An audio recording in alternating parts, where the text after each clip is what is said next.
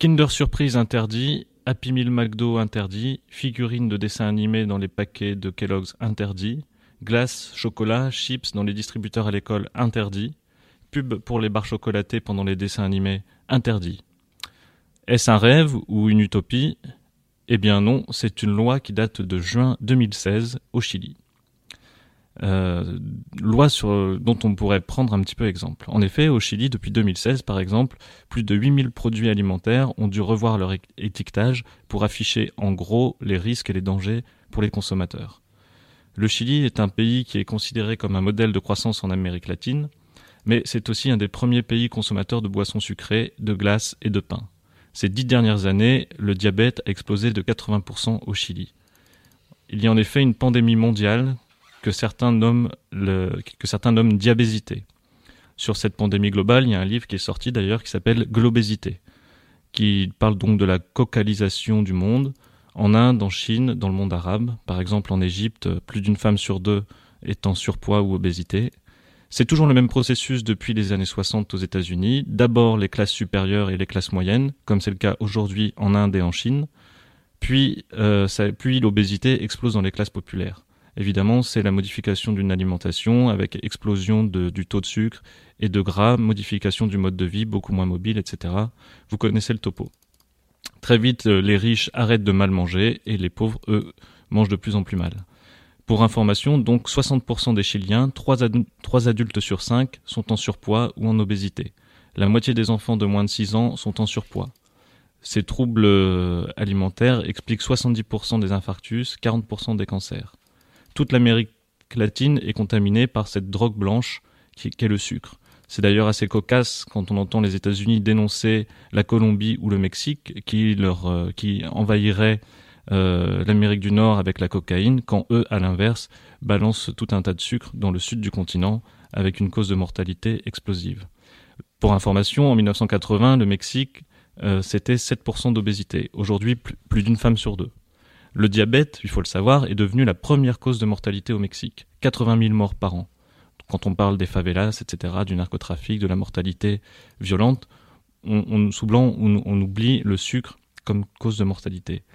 Euh, pour information, l'obésité a explosé précisément, si on regarde les graphiques, depuis l'entrée du Mexique dans l'ALENA en 1994, c'est-à-dire l'accord commercial sur tout, le continent, sur tout le continent américain. Les ventes de soda ont doublé au Mexique depuis l'an 2000. On, consomme aujourd'hui plus de coca en Amérique latine qu'aux États-Unis. Et donc le Chili a pris euh, des mesures, comme je vous l'ai dit, donc interdiction de tout, un, tas de choses comme les Kinder Surprise, n'en déplaise à nos enfants ici qui sont euh, très familiers de ce, de ce produit. Euh, il faut savoir aussi qu'il y a une taxe de 18% sur toutes les boissons sucrées, ce qui est le record mondial euh, dans ce genre de taxe. Notez aussi qu'en France, il y a une taxe sur les boissons sucrées, au Mexique aussi. C'est en étude actuellement en Argentine et au Brésil, mais il n'y a aucune réflexion de ce genre en Asie, où l'épidémie est galopante en Inde et en Chine. Pour ce qui est du monde arabe, c'est déjà perdu, comme on le sait. Euh, au Chili, rien n'est gagné puisqu'il y a un, changement de gouvernement actuellement. C'est le retour d'un gouvernement de droite du, du président Piñera et avec un risque de retour de pression des multinationales comme Pepsi et Coca-Cola. Il faut savoir aussi que le problème n'est pas euh, uniquement lié aux Américains, puisque les multinationales latino elles-mêmes euh, droguent leur propre population avec des boissons locales euh, qui se revendiquent traditionnelles à, base de guarana, par exemple, qui sont des boissons ultra sucrées et qui, voilà, c'est pas que le coca, c'est aussi très local. Enfin, je voudrais finir cette chronique qui dénonce euh, le sucre et, le risque d'obésité par une mise en garde. Attention tout de même à la norme de minceur euh, qui est typique de ce monde, puisque on, impose aujourd'hui euh, à chacun d'entre nous de correspondre à des critères corporels pour être efficace. Un exemple d'efficacité type corporel, ce serait le corps d'Emmanuel Macron.